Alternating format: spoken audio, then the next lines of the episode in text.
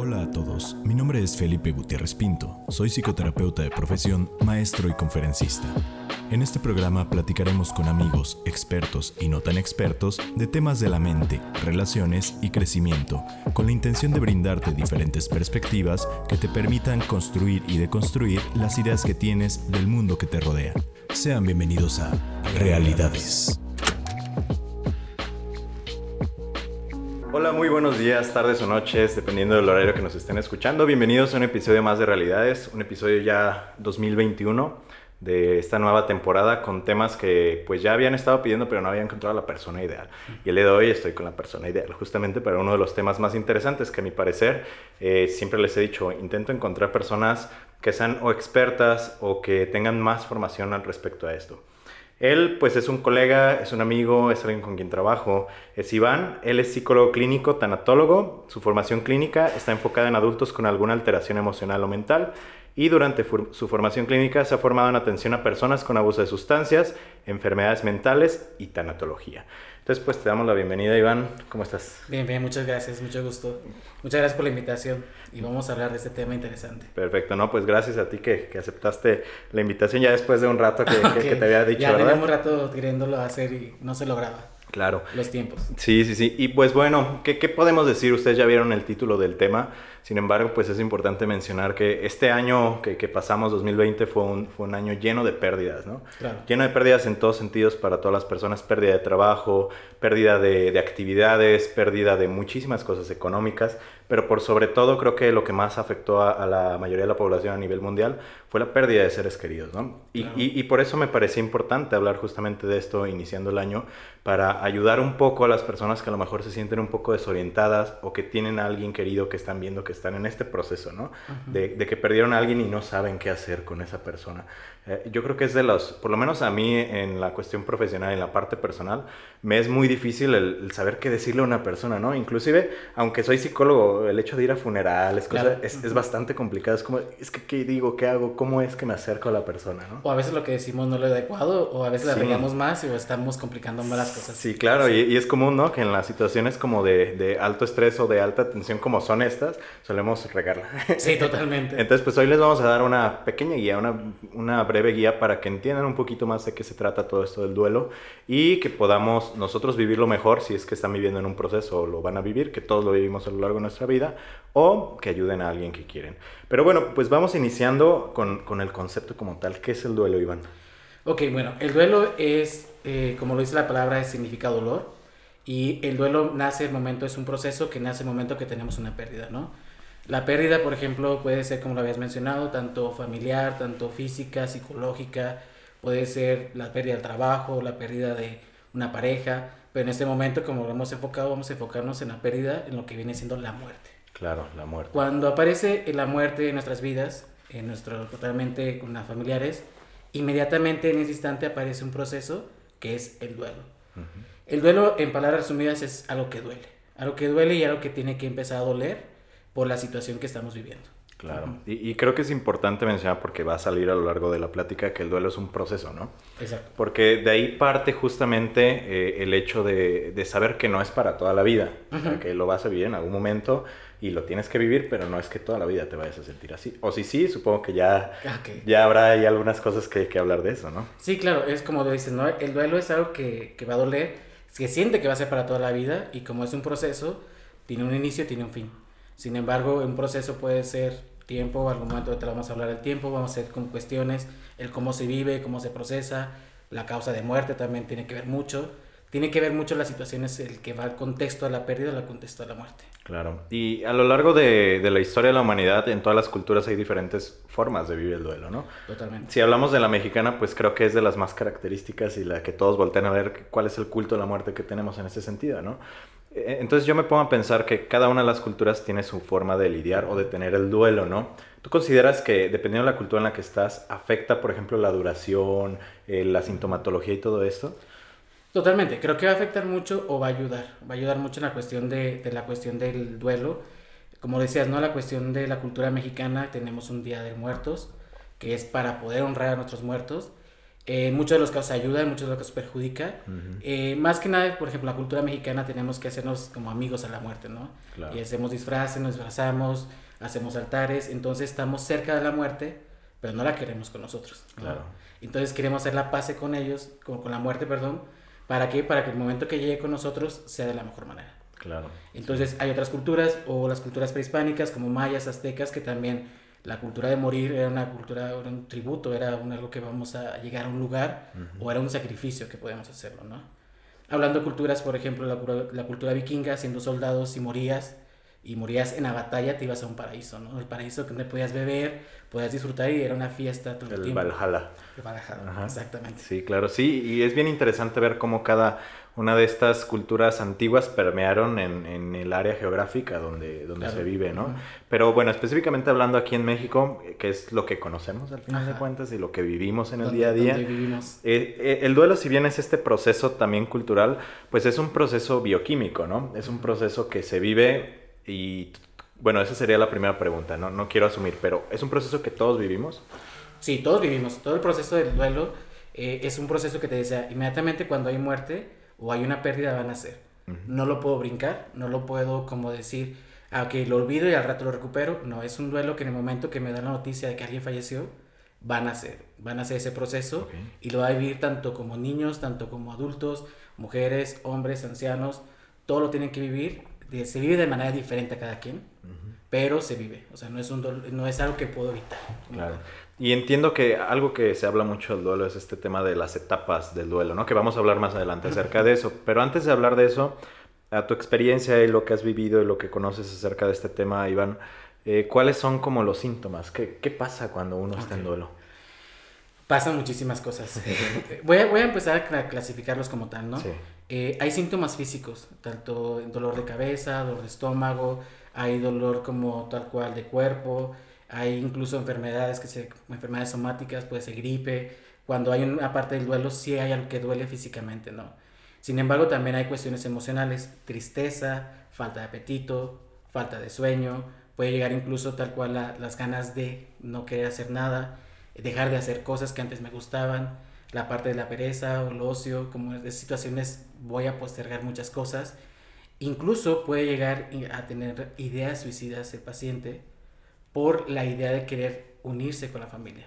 Es como se murió mi abuelo, lo quería tanto y como quiero estar junto con él, pues tengo que morirme, ¿no? Entonces aparece la idea, puede ser instantánea, puede ser momentánea o puede ser incluso por semanas, una idea o un apego querer como estar con él. Entonces la única manera de estar con él es morirme, ¿no? Entonces eh, pueden aparecer ideas suicidas y pueden aparecer incluso alguna situación como más, si es un duelo complicado, un duelo patológico, pueden aparecer síntomas ya incluso psiquiátricos, ¿no? De hablar de una depresión profunda, hablar de una situación de ansiedad, hablar de un trastorno del sueño, hablar como ya de un trastorno como tal. En, en términos de esto de la sintomatología, ¿cuáles serían las cosas a identificar los profesionales de la salud mental para decir, esta persona necesita un tratamiento más especializado o si necesita una intervención psiquiátrica, por ejemplo? Ok. Tenemos que tener en cuenta el tiempo. El tiempo es súper fundamental. ¿Cómo medimos el tiempo? Tiene que ver mucho el vínculo.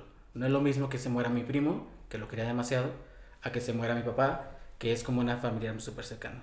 Dependiendo de mi vínculo va a ser la cuestión del dolor, ¿sí? Claro. Bueno, lo mismo, no es lo mismo que se muera mi vecino y que me va a doler porque toda la vida lo veía, a que se muera mi abuelo. Entonces, el tiempo va a ser súper determinante, pero aparte del tiempo tenemos que tener la funcionalidad de la persona. Si empiezo a disfuncionar tanto en la escuela o trabajo, en casa, en mi relación de pareja, en cuestión de, no sé, en la, parte emocional, en, en, la parte de mis esferas, ya es muy importante que tenemos que voltear a ver y considerar la idea de mandarlo a psiquiatría. Si hay síntomas muy fuertes que está perdiendo funcionalidad, ahí es necesario mandarlo a un psiquiatra. Vuelvo, a, vuelvo a aparecer las ideas de muerte, las ideas suicidas, hay que diferenciarlas aparte. Yo puedo tener una idea de muerte y decir, pues me quisiera morir, pero no tengo ganas de matarme. Es muy diferente. Entonces, cuando hay una idea de muerte, no lo consideramos todo como peligroso, pero es importante. Ya cuando aparece la idea de querer matarme o quererme hacer un daño, ya es importante mandarlo con un psiquiatra. Sí, y, y, todo esto que mencionas, pues al final de cuentas esto, ¿no? La funcionalidad es lo que termina en términos de trastornos mentales en, en todos los trastornos, ¿no? Eh, cuando ya empieza a perjudicar en, en, las esferas, en los contextos, es cuando se tiene que ver. También me, me llama la atención y creo que un tema interesante lo que decías de la ideación suicida. Aquí en Guadalajara hay una clínica del duelo, no sé si es por parte de la Universidad de Guadalajara. Sí, sí, pero, lo escuché. pero creo que sí, Sí, ¿verdad? es de la Universidad de Guadalajara. Pero hay, hay un apartado de la clínica del duelo que es una clínica del duelo por suicidio. Porque encontraron, digo, no sé tú qué sepas al respecto de este tema, que hay como una, una correlación evidente entre eh, los familiares cercanos de una persona que se suicida y las ideas suicidas que tienen estos, estos propios familiares, ¿no? O sea, que el hecho de que la muerte haya sido por suicidio también como que pone esa semillita de idea, ¿no? Claro, totalmente. Creo que ese es un punto muy importante. Eh, yo te decía, el vínculo hay que tenerlo como en cuenta, pero también la causa de muerte. También ese punto, ¿no? Hay eh, duelos que se van preparando desde la enfermedad de la persona, Sí. se van preparando y se van y haciendo la idea, aunque duele en el momento, pero también, por ejemplo, si hay una causa de un accidente y es trágico y es instantáneo, pues también le duele, pero la idea de un suicidio, hablándolo como un familiar que se me suicidó, pues es un proceso de un duelo más difícil para poder recuperarse. Y claro está que puede ser situación de culpa, pueden hacer situación de porque no vi los síntomas, porque no vi los signos, y puede ser muchas veces que el familiar, por la lealtad que se tiene, quiere también empezar a tener esas ideas o nacen estas ideas para poder lograr un objetivo. No es, no es en todos los casos, pero sí en la mayoría de las situaciones llega a pasar. Claro, el tema de las lealtades. De lealtades, Eso está bastante interesante. Sí. Y bueno, continuando con esta parte del duelo, por ahí, eh, cuando estaba investigando para poder este, tener esta, esta entrevista contigo, Iván, me encontré que hay muchos mitos, ¿no? Que de repente se habla acerca del duelo de muchas cosas, porque son de esos temas que todos sabemos que existe, pero nadie nos metemos realmente a, a ver Ajá. qué pasa con ello, ¿no? Entonces creo que sería importante mencionar algunos y que nos ayudara a saber qué Ok. tanto es cierto, qué no. Mira, creo que también de esa parte de que no queremos escuchar la muerte, todo le tememos, ¿no? Creo que inevitablemente en algún momento vamos a estar cercano a la muerte, con un familiar o incluso nuestra propia muerte. Sin embargo, es un tema que queremos evadir. Porque al momento que yo me hago consciente de mi propia vida y mi propia muerte, pues realmente empiezo a tener esa conciencia de querer vivir. Y mejor no la quiero tener, ¿no? Entonces, evado, creo mitos o se empiezan a tener como esas situaciones de protección de que creo un mito para que no me duela, ¿no? Claro. Entonces ese es otro tema- importante, como a veces evadir la situación de la muerte. Y hay muchos mitos. Creo que uno de los mitos como más frecuentes, no sé cuáles encontraste tú, Ujú. pero creo que desde lo que decimos, ¿no? Que tú decías, no sé qué decir. Y yo me he encontrado con muchas situaciones de lo que he escuchado tal cual en persona o que mis pacientes dolientes han empezado a expresarme, ¿no? Que se dice de que, ah, no sé, como que era tan buena persona que que tenía que estar aquí, ¿no? Entonces, eh, creo que esa parte de lo que decimos son frases armadas por nuestro propio miedo a la muerte Claro. y creamos una frase. Entonces, es súper interesante lo que escuchamos. Me, me refiero a frases que no las tengo muy frescas, pero es como, ya está con Dios, ya no está sufriendo, eh, no sé, tienes más hijos, o sea, ya murió tu hijo, pero tienes otros hijos más, eh, está con, ya está descansando, era muy bueno para estar entre nosotros, eh, se nos adelantó, ¿no? La palabra como se nos adelantó. Claro. Pues sí, se nos adelantó, pero también es la parte que estamos evadiendo esa palabra, ¿no? Muerte. No queremos decirlo tal cual y decimos muchas cosas tal cual. Sí, y porque digo, al final de cuentas eso implicaría que nosotros somos conscientes de eso mismo, ¿no? Y creo que el ser humano está programado para pensar que no somos finitos, sino que somos infinitos, aunque sabemos muy Inmortales, adentro de nosotros que, que somos mortales, pero no nos gusta pensar en ello. Sí, incluso, incluso podemos pensarlo que queremos ser inmortales y al ser inmortales tenemos tus planes, ¿no? De vida de dentro de cinco años voy a hacer una casa, tres años voy a hacer, eh, no sé, voy a estudiar. Sin embargo, momento que tengo una conciencia de mortalidad, voy a empezar a vivir. Esa es la parte que también la tanatología se enfoca. Sí. También hay que hacerlo, trabajarlo con los pacientes, incluso aunque no tengan un duelo, y empezar a ser conscientes de su propia muerte y el concepto de muerte es para que empiecen a vivirlo. Entonces, esto está bien interesante porque al momento que yo me hago consciente que algún día voy a morir, no sé cuándo, no me quiero morir, que es otra cosa, pero eso me va a hacer disfrutar, ¿no? Las cosas, no postergar, no enojarme, querer cómo solucionar cosas con la familia, Sí. es súper importante también. Sí, sí, sí. Y, y digo, esa de una manera saludable el, el trabajar la muerte, ¿no? Porque yo, por ejemplo, conozco a algunas personas que, que me comentaban que en algún momento de su vida, no por la muerte de alguien, pero se dieron cuenta de que no eran infinitos, que no eran inmortales. Y les pesó tanto que hasta en las noches lloraban porque decían, Claro. es que me voy a morir en cualquier momento. O sea, se les cae el mundo encima, ¿no? La parte contraria de lo que acabas de decir. Entonces, Claro. sí es muy importante trabajarlo de una manera saludable. Exacto, porque esa parte siempre está muy fija, ¿no? Incluso hay gente que llega conmigo a consulta con el tema de tengo miedo a la muerte, ¿no? Pienso la muerte y crea problemas de ansiedad, ¿no? Sí. Que ese es un tema también importante, el hablar de la muerte es algo muy importante de hacerlo, ¿no? Que cuando, mm, no sé, cuando damos una noticia, cuando alguien va, mu- cuando murió, eh, ¿qué decimos, no? Ah, ¿qué crees? Tu familiar se fue, se, se ha marchado, se ha ido, eh, falleció, pero el término muerte no lo hablamos. es, Ujú. es bien como que lo queremos ocultar. Entre menos lo pueda decir, menos lo hago consciente, ¿no? Entonces... ¿Qué has escuchado tú, por ejemplo, que es que las noticias cuando dan, ¿no? De que ya se fue, ya se nos adelantó, ya, eh, no sé, ya se, ya se fue al cielo. Sí, claro. Todo intentan decimos- mitigar esa Ajá. parte. Sí, sí lo entiende. Y, y creo que tiene cierta función social, pero al final de cuentas, y, y en terapia, por ejemplo, me ha tocado también ciertos pacientes que trabajan cuestiones de duelo. Creo que esas palabras a veces no ayudan tanto, ¿no? El hecho de se nos adelantó. Porque no, no, no, no centras a la persona en el hecho como tal. Claro. Estás evadiendo al final de cuentas, pero pues sí, es, es de esas cosas, ¿no? Que es complicado hablarlo, decirlo. Sí, o ya descansó, ¿no? Cuando es como, ya descansó, ya se fue a mejor vida, ¿no? Que la vida es esta, ¿no? Es como, entonces, ¿a ¿cuál vida? ¿Cuál Te estás fregados aquí. pues. Ajá, exactamente. Y son esos puntos que también son como, como importantes de escucharnos, que decimos. Sí. Escucharnos qué hay con la muerte, porque eso nos da mucho de partida en cuestión de lo social y lo personal. Claro. Y eso dentro de los mitos como tal. Totalmente. Otro de los mitos, y creo que es de los más eh, repetidos dentro de todos los blogs, este, artículos y todo lo que encontré, que el hecho de que el duelo sí o sí es para cerrar un ciclo. Es para, para terminar algo, para olvidar o para cerrar un ciclo. No, totalmente no. Eh, yo escucho mucho la parte que cuando llegan conmigo a consulta es, vengo a que me ayudes a superar la muerte de mi ser querido. Yo les digo que nunca vamos a terminar de superarlos. Claro. Lo que vamos a lograr es aceptar la parte de la muerte. Acepto que es diferente, empiezo a vivir con el hueco, con la ausencia, con la parte de que ya no está, porque superarlo sería como una parte de olvidarlo, como hacerlo a un lado, como ya, como literalmente mitigar la situación del dolor y al final no se, no se supera, se acepta, Ujú. se acepta una muerte y aprendes a vivir con esa ausencia o ese dolor y se, se aprende a vivir con ese, con ese Claro. hueco. Y eso, digo, aunque no es el tema como tal, pero sí, el, el hecho, por ejemplo, de, del duelo del término de una relación de pareja, me parece que es muy similar, ¿no? Porque es Claro. un mito también que entra en, en este sentido. Pero al final de cuentas, hay algo que yo pienso que aplican las dos, que es el hecho de, el proceso de duelo debe de ser el generar una nueva relación con la persona, ¿no? Ujú. Aunque no esté, o en el caso de una pareja, aunque ya no esté presente Claro. en tu vida, es generar una nueva relación con la persona. Claro, e- y que por ejemplo en la cuestión del duelo lo hablamos como tenemos que honrarlo. Tenemos que aprender como a tener una relación con la ausencia, Sí. porque mucho me dicen, no, es como la parte, es que yo lo quería demasiado. Quería en verbo pasado, ¿no? Es como lo sigo queriendo, no está, Claro. pero lo sigo queriendo, ¿no? Entonces son esas partes que, que también es aprender a aceptarlo. Más que, sí, aprender a aceptar una nueva relación, una nueva función en la cuestión de, de la ausencia, ya no estar. Sí, y qué complicado esa parte. Es súper complicado. sí, sí. Es muy fácil decirlo, Ajá. pero es súper complicado porque es encontrar cada quien su forma de honrarlo. Claro. Otro de los mitos, que digo, este creo que ya más o menos lo, lo platicamos, pero es mejor no hablar acerca de la pérdida para evitar la tristeza, el evitar la parte emocional, ¿no?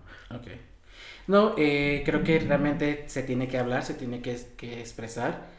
El hablarlo no te va a evadir de de tristeza o te va a hacer sentir más tristeza. Al contrario, hay personas que, por ejemplo, les gusta hablar de su ser querido y recordarlo.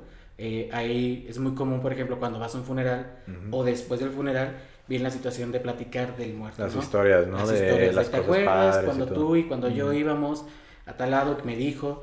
Creo que la parte de hablarlo es honrarlo, es como cada vez que lo mencionamos sigue viviendo entre nosotros, ¿no? Es otra manera de verlo que no está, pero lo sigo mencionando, ¿no? Cada quien tenemos un nombre y, por ejemplo, ¿no? Fulanito de tal es como, ya no está, pero yo al momento de mencionarlo está con nosotros.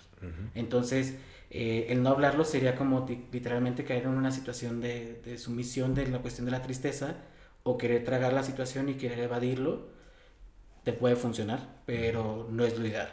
Funcionaría y el momento va a venir, el momento que va a recaer. Claro. Que es lo que pasa con muchas personas, ¿no? Y me incluyo. Yo recuerdo en alguna ocasión cuando estaba más, más joven, mis cuatro abuelos fallecieron cuando yo estaba muy joven. Joven entre comillas, ¿no? Pero yo, yo recuerdo cuando fallecieron dos de mis abuelas. Eh, yo no sentí realmente la parte del duelo. Mucho como por estos constructos de, de, machismo, ¿no? De es que eres hombre, tienes que ser fuerte la familia, no puedes llorar, todo esto, ¿no? Pero eso socialmente como que me, me, reprimió en ese sentido. Y recuerdo que después de que fallece mi segunda abuela por parte de mi papá, fallece mi abuelo. Y ahí sí, o sea, y no solo viví el duelo de mi abuelo, sino que se me juntaron. Porque, y, y es a lo que voy con este comentario, ¿no? Al final de cuentas, llega, o sea, de alguna u otra manera llega. Y qué mejor que vivirlo o sanarlo este, en el momento más adecuado, en el momento como que los demás también están en ese proceso, ¿no? Porque creo que el acompañamiento también debe ser algo, algo bastante importante para este tema de duelo, ¿no? Que no solo tú estás viviendo ese dolor, sino tal vez tu hermano, tu hermana, los familiares cercanos. Totalmente. Por ejemplo, creo que en esta parte se dice que la mujer eh, tiende a vivir más los duelos. No, se tienden a vivir todos de diferente manera, sin embargo, lo dijiste tú, una parte social en los hombres, el hecho de llorar nos hace vulnerables, ¿no? Entonces la vulnerabilidad no lo queremos, lo hacemos a un lado y asumo la parte de la fortaleza y esa fortaleza sí, me mantengo firme, me mantengo bien, ah, pero el momento va a salir. ¿Cuándo? No sé, va a salir el momento. Sí. El acompañar también es ideal en ese, en ese punto. Eh, me he encontrado, digo, también he tenido pérdidas cercanas y he, estado acompañando a gente cercana y cuando el doliente está a punto de la lágrima, ¿no? Está llorando, está gritando, eh, muchos voltean conmigo y me dicen, ¿qué hago? Y yo les digo, nada, déjalo. Que llore, ¿no? Que llore, que se, que se desahogue, que saque, que saque todo lo que tenga que llorar. Porque yo he escuchado, ¿no? De que hay que darle un medicamento, hay que darle que se tranquilice, sácalo de la, de la sala. No, en ese momento es simplemente estar a un lado de esa persona, que llore, y por lo mismo, nos incomoda mucho el dolor de otra persona y el llanto de otra persona entonces por eso digo, no, ya, tranquilízate, tranquilízate, ¿no? Y a veces digo, tranquilízate tú, ¿no? Es como, antes de que tranquilizara a la doliente, tranquilízate tú. Sí, porque lo clásico es no llores. Ajá. Tienen, tienen que llorar, ¿no? Y creo que ese es un punto que más adelante también lo vamos a tocar, pero dentro del acompañamiento de, de la cuestión del duelo es eso, ¿no? Con toda la extensión de la palabra acompañar. Es con toda la extensión de la palabra estar a un lado de la persona con los tiempos, con los sentimientos que le den en ese momento. No forzar, ¿no? Así como de sácalo, o no llores, o vámonos a tomar, o vámonos de fiesta, o, o no, tú tienes que estar encerrado, tienes que vivir tu... Lo que pasa mucho en, generaciones pasadas, ¿no? Que de repente si fallecía el esposo o la esposa, era como de, tú tienes que estar de luto riguroso dos años, ¿no? Y de negro. Ajá, y de negro, sí, pero... Eh, y, y, de repente ese tipo de cosas tal vez ya no son tan comunes en la sociedad actual, pero siguen ciertos remanentes, ¿no? De ese tipo de claro. cosas. Pero todo tenía su funcionalidad, o sea, creo que todo servía a esa cuestión de, hablando un poquito de la cuestión del, del no sé, de mm, sacar un moño antes en las casas, afuera un moño negro, donde te decía que esa persona había perdido a alguien o había muerto en esa casa alguien pues viene como la historia, ¿no? Como a veces hemos tratado la muerte y esto viene de, de, mucho tiempo atrás donde mucha de la gente cuando moría de alguna enfermedad contagiosa se tiene que vestir de negro para que yo identificara y no acercarme. O marcaba mi casa con un moño negro diciendo que había muerto una enfermedad contagiosa y que hace yo no me acercaba. Sin embargo, se quedó ese color negro y muchas generaciones lo empezaron a repetir y también repetían el hecho de que Ay, alguien se murió ahí, no me acerco. No es como no lo hablo, no lo digo nada. Claro. Entonces, eh, ahí queda como esas situaciones que tenemos muchos rituales sin explicarnos por qué. Sí, y, y se mantuvieron a lo largo de, Muchísimos años. De, los años y se actualizaron, porque ahorita tal vez no ponemos el moño en la puerta, pero ponemos la, imagen en el Face, ¿no? O, en, el WhatsApp, o en todos lados.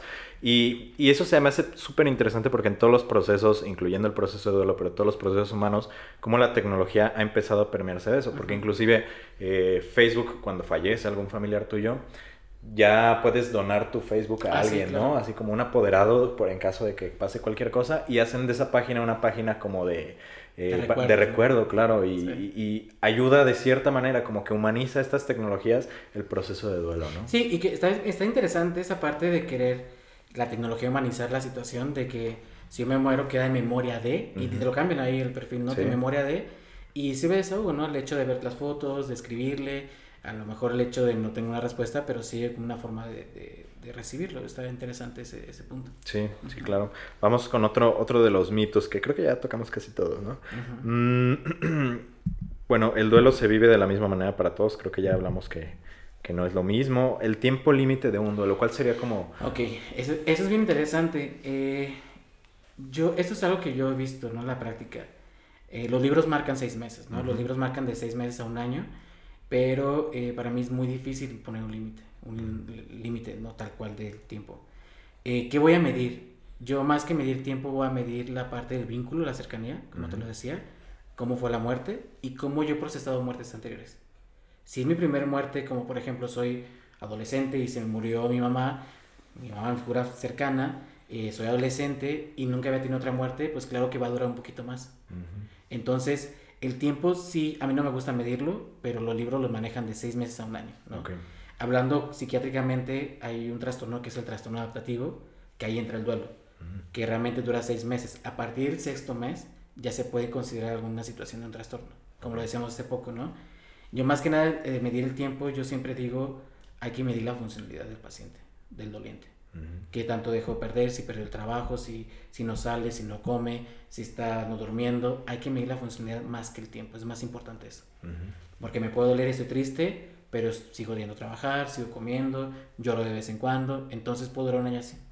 Y entonces hay que hablar también de los duelos complicados.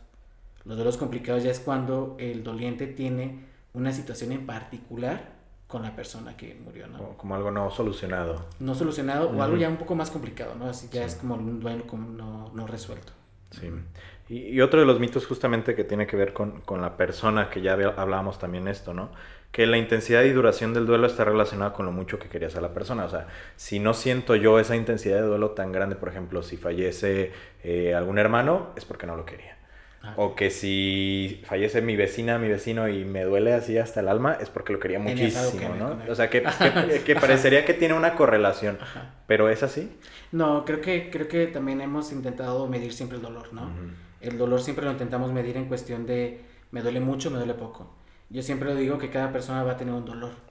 que ella va a saber cuánto le duele, pero no, no hay una cantidad, como decir, me duele 5, me duele en la escala del, 5, del 1 al 10 es 5 o 6 no tiene que ver la cuestión del dolor y, del amor, es como por si me, no me duele, no es porque no lo quise, es que quizás puedo estar tan bien con esa persona, me alcancé a despedir, me alcancé a estar como eh, en los mejores términos, me quedé, me dolió, pero no lo, no lo sufro, no lo padezco, ¿no? A comparación de que muchas veces hay gente que llora más bien la situación que no pude hacer con mi familiar, que nos peleamos ayer, fallece muerto, y es, pero ese muerto y es como ahí es donde me duele más el hecho de quedar con la rencilla que lo que tanto lo quería, ¿no? Claro, sí hay múltiples factores en eso. Sí, múltiples. Y, y ya hablando en este tema de, de, las etapas, porque creo que es algo bastante, bastante importante. Sé que hay muchos autores que hablan de diferentes etapas, ¿no? Y, y, cada uno tiene como sus, sus eh, justificaciones, pero ¿cuáles consideras tú que serían como las las principales etapas que se vive cuando estamos en duelo. Ok, mira, eh, tío, como le dices, hay muchos autores. A mí me gusta mucho lo que le habló Elizabeth Kubler-Ross, que fue la pionera en tanatología. La primera. La primera que inició, que es una disciplina que inició hace no mucho tiempo, en los años 50. Entonces, ella marca cinco etapas, que es desde la parte de la negación, que es la primera etapa que nace. Viene la ira, la negociación, la depresión y la aceptación no es un proceso que va a vivir por pasos del 1, 2, 3, 4, 5, ¿no? Yo puedo, por ejemplo, al momento que me avisan una muerte de se murió alguien, me puedo pensar literalmente a la etapa de negociación. Mm. Entonces empiezo a negociar la muerte de mi familiar, que es como la parte de que, bueno, si estaba enfermo, eh, estaba sufriendo mucho, lo entiendo, me duele mucho, empiezo a negociar, ¿no? La parte de la muerte. O puedo estar incluso en negociar y a la semana cuando acaban los rituales de, de funerales, del lo que pasa con el, con el cuerpo, me puedo regresar a la negación. Entonces, es un proceso que no va en escalera, sino que voy brincando de un lugar a otro. Y puedo no vivir las cinco, sino que tengo que vivir una, dos, tres, pero sí paso por esas, por esas etapas. Okay. No todas, no en orden, pero podría pasar con una y la salgo a la aceptación. ¿sí? Entonces, explicando un poco en general las etapas, la primera etapa, la negación, es cuando me da la noticia y no lo acepto, ¿no? No es tanto como se escucha de que decir, ah, no es cierto, no es cierto, no es cierto, pero puedo decir, oye, se equivocaron, oye, si no es mi familiar.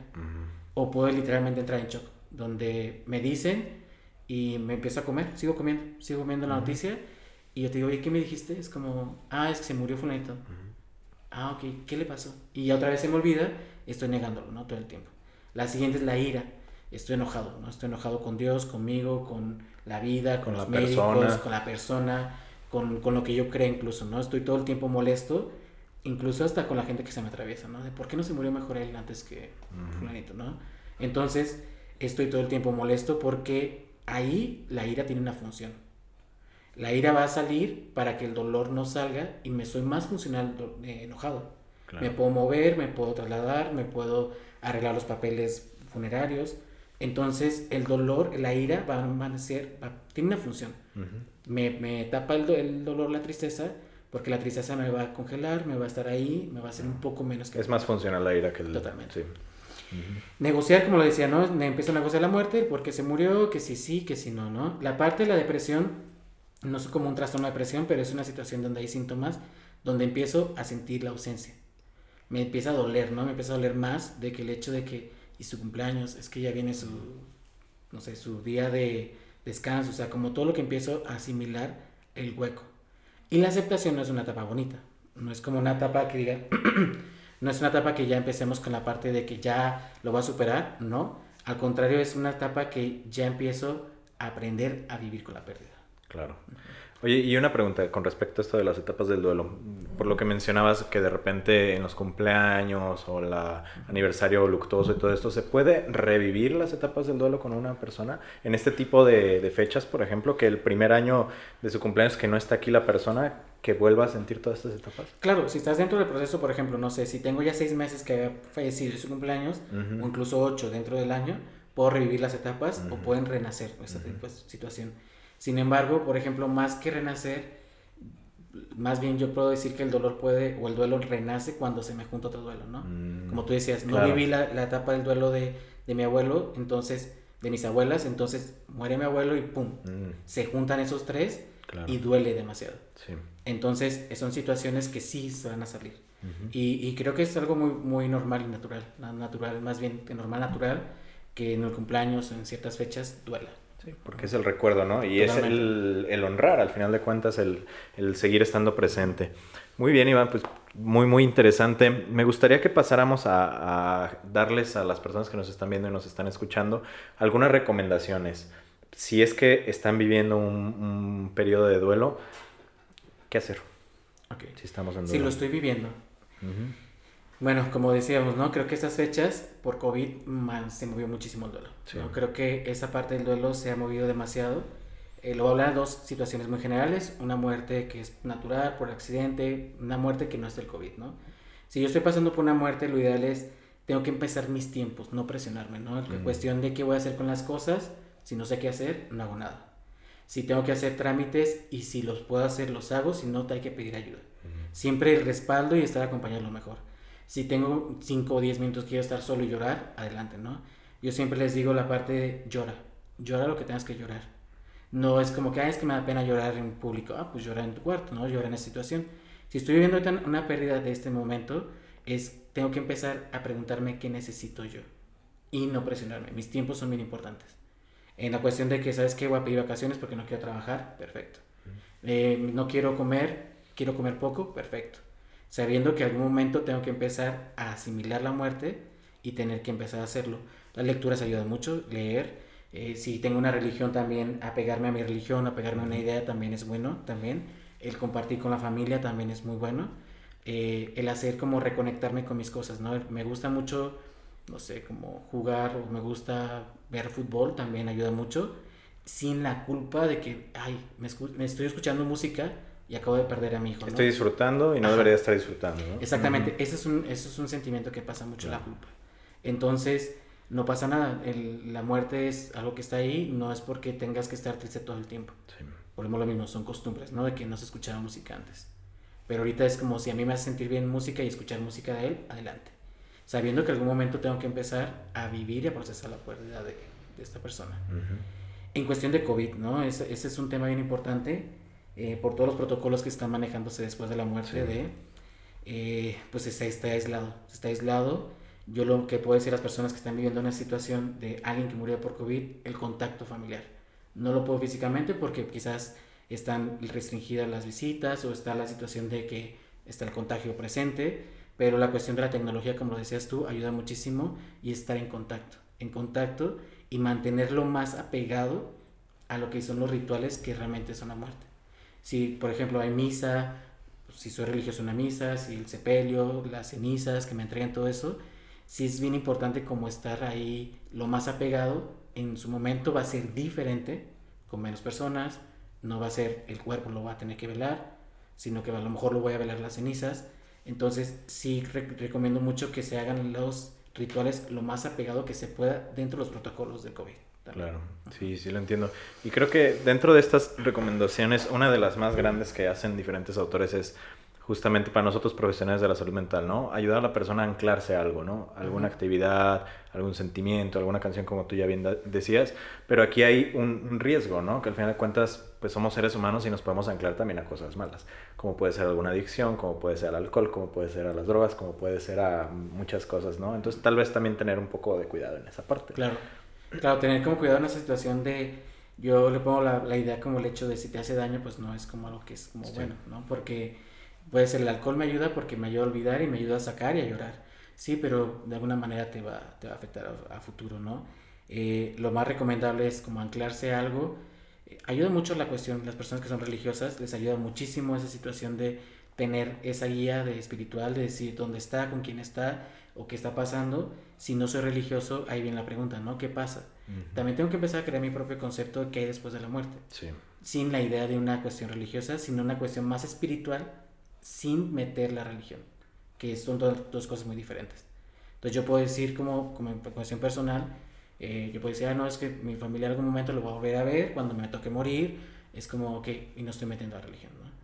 Digo, actividades que ayudan mucho es reconectarse consigo mismo. Reconectarse, tomarse el tiempo y no presionarse. Eso es porque mucha gente me dice, es que, mis, es que mis hijos me dicen que estoy mal, porque acabo de perder a mi mamá y sigo llorando y mis hijos se preocupan porque estoy, estoy llorando, entonces, no, pues es más que nada ahí ahora el acompañante, acompañar a una persona que está doliendo, pues es eso, también los tiempos de la persona es súper importante. Claro. Sí, y recapitulando un poquito eso, que ya lo hablamos de, de qué hacer como acompañante, ¿no?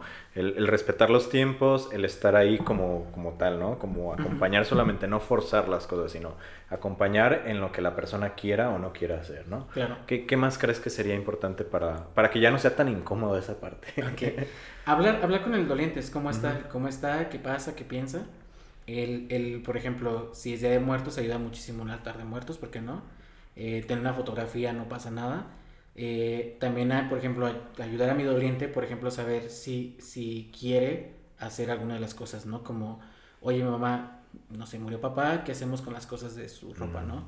Siempre hay que tomarlo en cuenta, porque muchas veces pensamos que el doliente está incapacitado para decidir y empezamos a tomar decisiones por él. Mm. Entonces, eso es lo peor que podemos hacer, ¿no? Es lo peor que podemos hacer, porque el momento que el doliente empieza a despertar o empezar a contar, contactar con la realidad, pues no se va a encontrar con cosas, o el coche ya se vendió, o la casa ya no está. Entonces, todos esos trámites que son legales se tienen que postergar hasta que el doliente esté como tenga que decidirlo. No lo podemos decidir nosotros acompañantes. Claro.